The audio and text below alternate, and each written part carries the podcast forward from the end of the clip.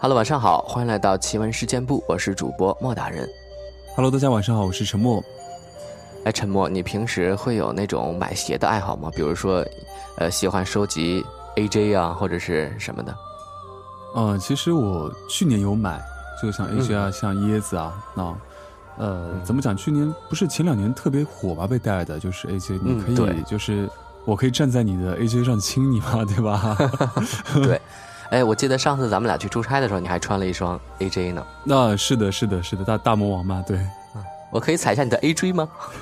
一般的，如果是爱鞋不爱的话，我估计肯定是一脚滚。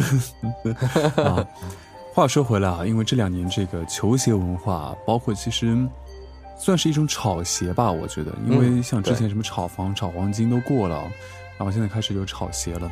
那鞋子市场其实现在也是特别特别的多吧，然后买鞋人也特别多啊，嗯，包括这种。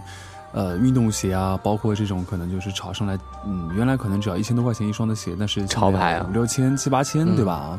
嗯所以经常会有人去擦或者送去洗保养比如说，对我的那个椰子，它是它那个皮它很难洗嘛，然后我只能送到店里去洗。对，但是今天好像莫大人要分享的这些故事跟擦鞋有关系，好像说不能多擦是吧？一说鞋子，这个沉默的话匣子就打开了，再也收不住了。我觉得这两个鞋厂应该给我们这个代言费才好啊，这个植入广告真的。那也行啊，就是听完今天故事，哎，你还要不要买了？还要不要去擦了？对吧？对，来听一听这个故事啊，其实也是，呃，虚构的故事啊，大家嗯听一听开心就好，不用太在意。嗯，哎，有人听鬼故事开心吗？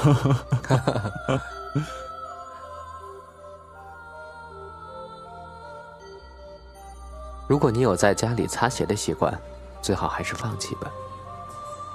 刘浩年轻气盛，很要面子。前段时间，他委托朋友在瑞士给自己买了一双皮鞋回来。那皮鞋纯手工打造，做工精细，光亮有泽，一看就知道不是凡品。刘浩心里那个乐呀，穿到单位，同事们都赞不绝口；穿到大街上，路人都纷纷侧目。穿在小区里，邻居时不时的拉住他询问。虚荣心得到极大的满足。刘浩在傍晚时分回到家，一进门刚把皮鞋脱掉，他就迫不及待地拿出鞋油，仔仔细细地擦鞋。开玩笑，这么好的鞋，肯定要好好保护才行。擦好鞋后，刘浩还找来一块纸板，把皮鞋放在纸板上。爱护至极。当晚他心情舒畅，聊了一会儿微信后就躺到床上睡觉了。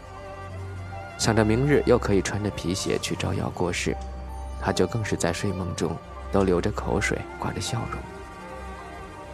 到了深夜，不知几点钟，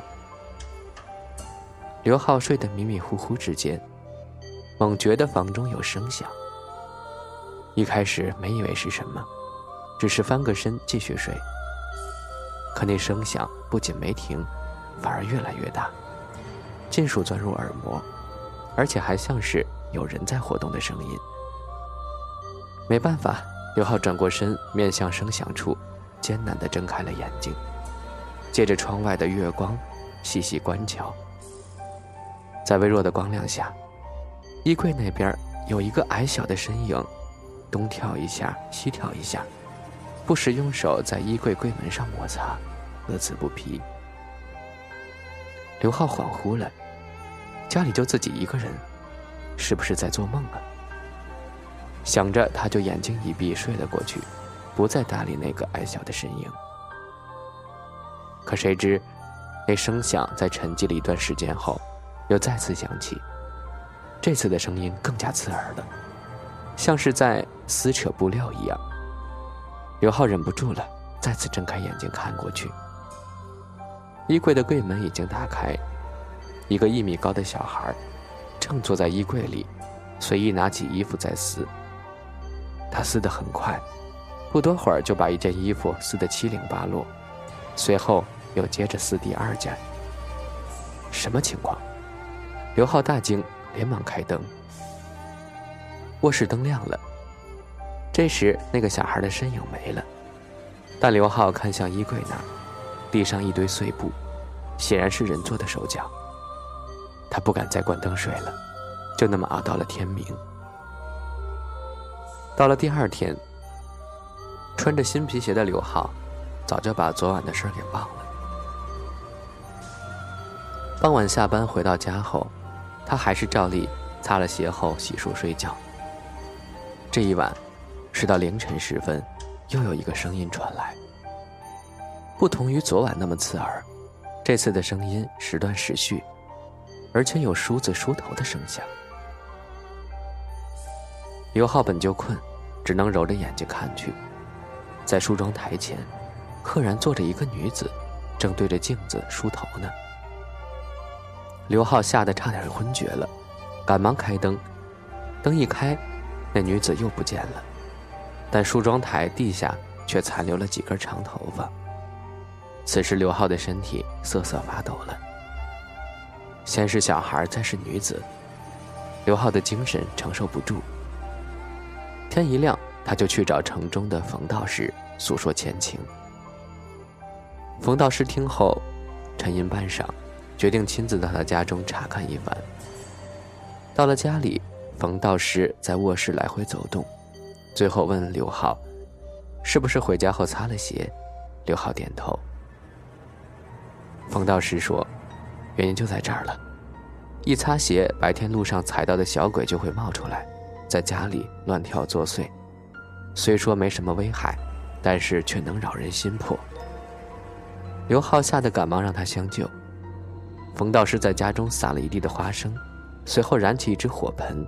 一边烧一边念咒，火盆之纸燃成灰烬后，冯道士让刘浩拨开花生，里面无疑有花生米的，看得刘浩不可思议。冯道士说：“此事已了了，让刘浩以后千万要注意。”等冯道士走后，刘浩当即扔掉了那双新皮鞋。从此之后，他再也没有擦过鞋，不管鞋有多脏。他都不会在家中擦了。体育场，红柳溪体育场建在新区，是一座现代化的综合体育场。不久就将完工。周六，两男一女三个小孩子携手偷偷溜进体育场，他们是即将读小学的娃娃，约好跑来提前感受体育场的宏伟，来一个先睹为快。体育场里面空空如也，没有一个施工人员。不知道建设方的人去哪儿了。三人心说正好，要是有人的话，肯定要赶他们走。放眼望去，这里果然修得很气派，看台也好，球场也好，跑道也好，都是最先进、最现代的。三个人在体育场里东看看西瞅瞅，又是好奇。又是喜欢。忽然，前方西侧的跑道上，有一个两米见方的水洼，形成了一个水滩。三人走过去，心里奇怪：这几天又没下雨，况且体育场其他地方都是干的，怎么这里会有一滩水呢？蹲在水边，三人也没多想，反而用手抓起水，打起了水仗。小孩子本就爱玩。这一玩起来，更是热火朝天，不亦乐乎，弄得到处都是水。水滩的水很浅，最多也就是一根手指那么深，没什么危险。但是，从上面看下去，却看不到跑道的底，而且隐约有什么东西在蠕动的样子。最先发现这个现象的是女孩，而后两个男孩也看到了。刚开始以为是蝌蚪之类的，后来仔细一看，不是，有点像藻类的毛，也有点像水纹的波动。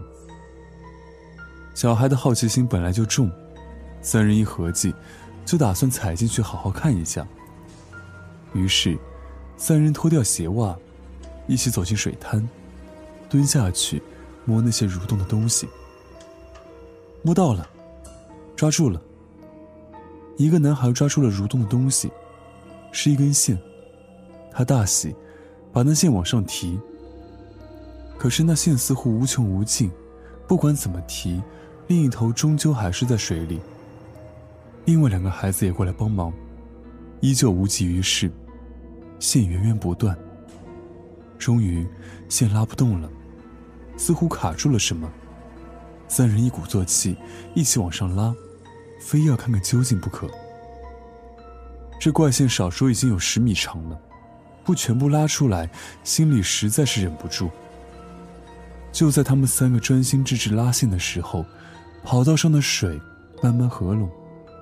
他们没有发现，突然，三人感觉到了一个微小的震动，脚下不稳。随后，周围慢慢变黑，似乎有什么黑幕落下一样。三个人连忙抬头，发现自己三人正处在一个即将闭合的空间里，一股强烈的腐臭味传来。他们三个吓得慌忙大叫，但根本没人听到。很快，三人再也看不到任何东西了，被关在了黑暗中。在体育场西侧的跑道上，一只巨大的癞蛤蟆缓缓沉入水下。那癞蛤蟆足足有五米多长，极其丑陋。沉下去之后，在跑道上留下了一滩水，就像从未出现过一样。三个孩子的声音戛然而止，体育场恢复了平静，只有六只鞋胡乱扔在旁边。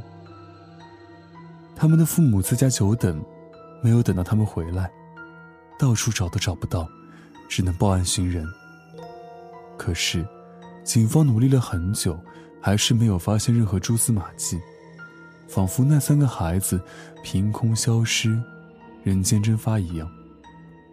至于那六只鞋，也被后来的施工人员当成垃圾丢进垃圾桶。此事再无痕迹。没多久，体育场就正式完工，可以投入使用了。但是，在体育场西侧的跑道上。始终存在着一滩水，怎么也消除不去。不知道是什么原因。